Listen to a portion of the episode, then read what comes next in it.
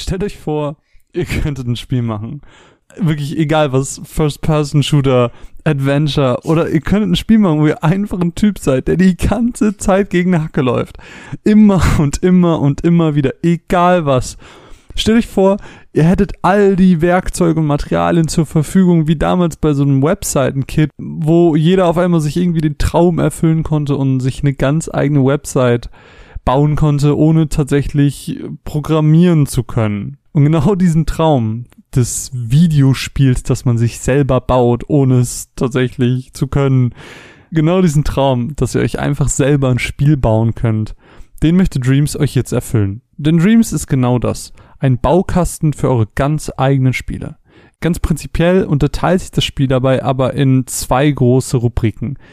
Den Part, in denen ihr Kreationen anderer einfach probieren, betrachten oder spielen könnt und in den Part, in dem ihr selber Hand anlegt. Für eure eigenen Kreationen stehen euch dabei vorgefertigte Assets zur Verfügung, die ihr nach Lust und Laune verändern und auch individualisieren könnt. Und wenn ich sage, dass ihr euer ganz eigenes Spiel entwerfen könnt, dann meine ich das tatsächlich auch so, denn in Dreams habt ihr die Möglichkeit, eigene Level zu erstellen. Wie Mario Maker nur in hunderttausend Mal ausführlicher.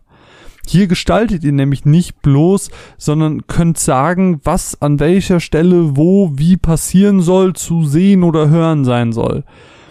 Was sich so anhört, als sei recht schnell irgendwie der Spaß vorbei oder die Möglichkeiten seien vielleicht begrenzt, dem sei an der Stelle vielleicht das Beispiel ans Herz gelegt, das auch uns in der rund 40-minütigen Präsentation gezeigt wurde.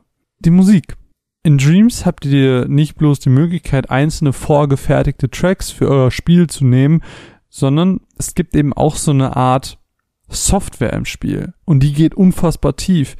Die es euch mit vorhandenen Instrumenten erlaubt, ganz eigene Tracks zum Beispiel zu bauen. Wer sich so ein bisschen mit Audio Editing auskennt, wird recht schnell merken, wie divers diese Möglichkeiten sind.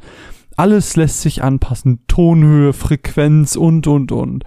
Und wem das dann immer noch nicht genug ist, der kann auch einfach die PlayStation-Kamera nutzen, also genauer gesagt das Mikrofon, und seine eigene Stimme zum Instrument machen, indem man sie dann so verändert und in den Beat einbaut, dass sie Teil der Musik wird.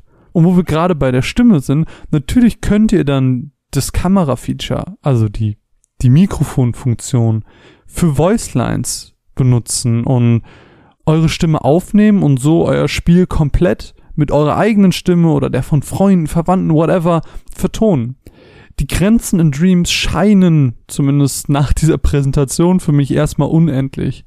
Genauso unendlich wie die Kreativität der Nutzer, die aktuell die Beta spielen. Wir haben schon einige Beispiele in der Präsentation gezeigt bekommen, einige waren aber auch einfach super präsent in der Presse. Final Fantasy 7, äh, sorry, der Final Fantasy 7 Husten. Und eben weil das alles so spannend und so aufregend für mich war. Und obwohl ich Dreams kannte und immer als ein, ja, das ist halt nichts für mich, weil ich dieses Bauen nicht mag, abgestempelt habe, war ich wirklich fasziniert von dem Titel. Das hatte wirklich, ich weiß nicht, irgendwas in mir ausgelöst, von dem ich nicht wusste, dass es da war.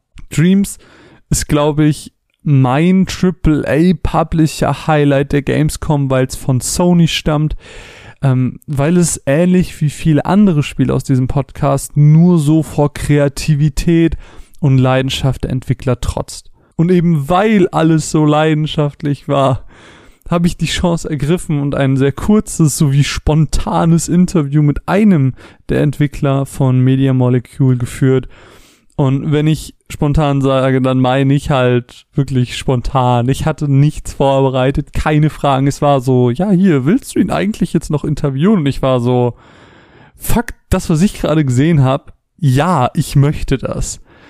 Nur eins vorweg, bevor wir zum Interview springen, in dem Raum, in dem wir saßen, ging ziemlich doll die Klimaanlage. Ich habe eigentlich gedacht, dass die nicht so doll zu hören ist, aber das Mikro hat es anscheinend doch sehr präsent aufgenommen. Ähm, dementsprechend hört man das in der Aufnahme dann recht stark raus. Trotzdem bitte genießt das Interview, habt ganz viel Spaß dabei, weil ähm, nicht nur dieser Mensch sehr sympathisch ist, sondern auch das Spiel einfach mehr mich begeistert hat und ich hoffe, äh, das Interview gibt euch was. Viel Spaß! So my name is Mark Healey. I'm the creative director at Media Molecule. So we just had the presentation of Dreams, and I'm honestly amazed. I mean, I heard about it, but I I didn't know it was so deep. Like um, there, it's just there are so many features, and there's so there's so much detail. Like when it just started, I mean, it feels like a child dream when you have these um, this RPG Maker, which was famous back right, then, and, yeah, yeah. and this just feels like a modern version. With, but it's not just about RPGs; it's about everything. Absolutely. So yeah, it's interesting that you mentioned something like RPG um, creator. I didn't actually know that one, but I mean, I'm quite an old man myself now, and I, when I started in the games industry, it was 8-bit computers like Commodore 64, and I don't know. I think that's quite big in Germany, the Commodore 64. And there was a thing on that called the shoot 'em up construction kit, for example, that let, uh-huh. let you make simple shooters and things. And I loved that because from the, when I got my first computer, I wanted to make stuff, and it, you, you had to learn to program essentially, and I was too lazy to do that, so I wanted to find things that would make it easy for me. And I played around with them, and eventually I just did learn to program, and it was fine. But a lot of those early things were big inspirations for. Well, for Little Big Planet actually. So our, our first game was called Little Big Planet, hmm. and it's a similar area to this. It's like you can make stuff and share it with people, but we've just so really, this is like a spiritual successor to Little Big Planet. We're just kind of running with that idea and just expanding it, and like let- let's go the whole hog. Let's do a full-on proper game dev suite set of tools, but that people can use on a console. You can do it on your sofa. You know? What did you decide not not to make it under the Little Big Planet franchise?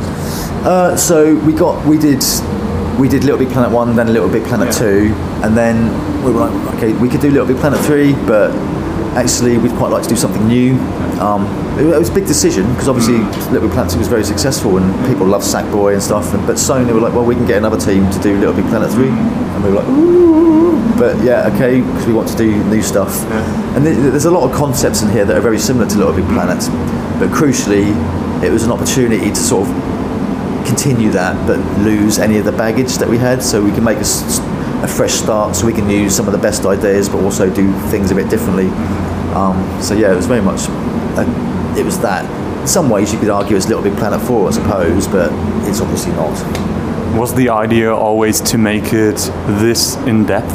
Like, it was we you know we had the idea for what we wanted to do but I don't think we even knew what we were saying to ourselves because that was like seven years ago Oh, that wow. we said that and um, I mean that was just a really small group of people initially. That was like myself and about three or four people. Uh-huh. We started with a bit of R&D like the sculpture technology and then it's gradually grown. And the rest of the team were making a different game. They made a game called Tearaway but me and a few people were on this and then when they finished Tearaway the team came on and blah blah blah. But yeah we were like my god we've really set ourselves a big ambition here. But you know it's quite scary. But luckily Sony have been really good to us. They've given us a lot of rope I guess because Little Big Planet was successful as well they trusted us. So yes we only really started to truly appreciate the ambition though once we were about four years into it and we were like oh my god what have we let ourselves in for here? But we've, we've stuck at it and uh, we've really got it to a good place now I think. So yeah very happy with that but it, definitely an ambitious thing to do how, how do uh, how do I have to imagine the development? Like we have seen the the music part. Uh, normally in development, there's some someone who's especially good in music. And Yeah, yeah. Uh, is it like the music guy is now saying how it has to look and how the features have to be? Yeah, so I mean, the way we work at Media Molecule is, you know, I'm the creative director. I suppose technically I'm the lead design, but that doesn't mean I design everything at all. Everyone at Media Molecule is a designer, really. But specifically with the sound, the the main guy that programmed, well, there's two main people that programmed that. Yeah. One of them was Alex, who's our technical director. Yeah. He did the sort of low level sort of synth stuff, mm-hmm. and that's amazing. He, he's a real geek with sound, so he's really gone to town on that but the actual main interface and all the stuff that I was showing you is a guy called Bogdan, and we hired him because he'd made all these. He was making weird electronic musical devices that he would do these performances with. So he was clearly very technical and cool at making weird things, but also he was a musician. So it's a it was made by a musician essentially, but someone who's got you know is very brainy, and he, he designed a lot of it really. I mean, I gave him an initial idea. I did a little prototype in Unity, which was just an imp moving around, making some sounds, and he he sort of was inspired by that. But what it's ended up as is a gazillion times better and it's not recognisable at all. And the way it works is he would just do things, and I would sit down with him every week and see what he's done and say, "Yeah, that's cool. I don't like this. Maybe try this." Blah blah blah. And just it just it slowly happens. Hmm. There's a lot of disagreements, obviously. You know, I mean, there's always within the office. There's always at least two people that want to kill each other for whatever. But it's you know, it'll be just like uh, creative disagreements about stuff, not really important stuff, but people get very passionate about it. But it, I think it is great that everyone does get involved at Media Molecule. They're not just, it's not like, right, your job is to make trees, you go and sit in corner. We encourage everyone to get involved in the whole thing as much as possible because people are going to care about it more than I think, and you end up with a better better product. You know, I can't, I haven't got all the ideas in the world at all. Um, my job is more about collating people's ideas, really, to be honest Okay. with you. Yeah, and sort of make, trying to make sure that it all still makes sense and works together. So, yeah, I can't remember what your original question was now, actually. But I don't know, but, but I'm fascinated uh, hearing you talking. Um, I've got a question about the, the creations themselves. Like we've seen um, Pokemon, for example. There was a swimming Pokemon before. yeah, yeah, Uh, we've seen Final Fantasy VII, which was very prominent. Uh, I've seen Hogwarts, I guess. yeah, there's, I- there's a lot of. I know what you're getting at. There's like IP infringement, essentially. Yeah, I, I mean, is, isn't there a problem um, having those licenses in your game? Well, so we follow uh, the same model as something like YouTube. Yeah. If you put something up and it's an IP infringement, Yeah. it's up to the person that owns that IP Oh, okay. Hmm. to complain about it, and then it gets taken down. So it's just as simple as that. Okay. And it's quite a grey area because you've got like the concept of like people make fan art. So someone makes a painting of one of their favourite characters. That can be a good thing for the IP holder. That's advertising for them, really. Um, so yeah, it's just that. And so far, we've not actually had anyone say anything. But maybe when it becomes more popular, there will be. I don't know.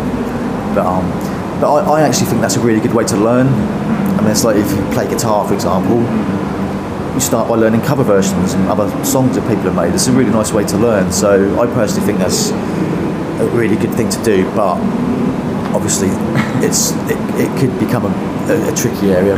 But uh, at the moment, the way the law is, is they can just say we don't like that and we just take it down. And that's end of story, basically. Okay. And then with regards to people making like offensive things, for example, you know, I mean, if I give that to the average teenager, they're going to draw a dick. You know, it's obvious.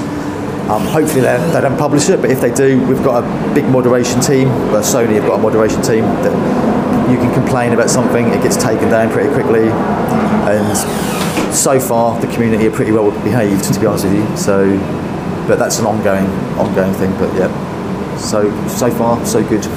I know uh, we don't have much time left. That's why uh, one last question. Um, the game isn't released yet, so you're doing a lot of updates. There is coming a, new, uh, a lot of new stuff. Do you plan to do this in the future too? Like, is there is there a time plan? Like, you think of doing this one or two years, or Oh, I, I mean, we'll do it for as long as we can, really, so long as there's people that like it and. is it for free? No. Oh, the updates. Yeah, Yeah, yeah, the updates are free. Yeah. Absolutely, yeah. And currently, you can get the early access version. Yeah. It's like 30 euros, I think, on the PSN store. Okay. But if you if you get that now, then you've you've got the game for life. Okay, They just uh, the the full version will just update for free. Um, but yeah, absolutely, we plan to keep adding to it. Mm. Like one of the first big updates we'll do after the initial release is VR support, so you can make VR experiences. cool. That already does work actually, but we've just got a bit of UI stuff to do. But I've been playing community stuff in VR and it's mental. Especially as it wasn't made for VR. So, for example, I went and played a first person shooter that someone had made, and the scale of it was mad. So, I'm in there and I've got this hand that's the size of an elephant, and I'm walking around. It's hilarious. Um, and then after that, we'll do multiplayer online so that people can make multiplayer online games. Um, after that. Whatever there's a hunger for, really. I mean, we, we're led by the community a lot, as, as well as us coming up with ideas. So, absolutely, we, we very much see it as a, a platform or a service. Not, it's not a traditional game we're going to release and that's job done. We want we want it to have a, a life. And so far, the create what the creators have been doing with it is amazing. So, they're obviously the lifeblood of this. So we have to keep them happy. Thank you so much for having Uh, me. one last point actually, I think it's really important is you don't have to be a creator to come and enjoy dreams. Yeah. Same with YouTube. You don't need to be a YouTuber to enjoy YouTube. You just go and consume. So I think when we do the big release, the majority of people will just go and play things. I think, and there's a lot of wacky stuff out there. But obviously, we try and entice people to get into the creative. So there you go. Thanks for having me. Pleasure. Bye. Thank you. Bye.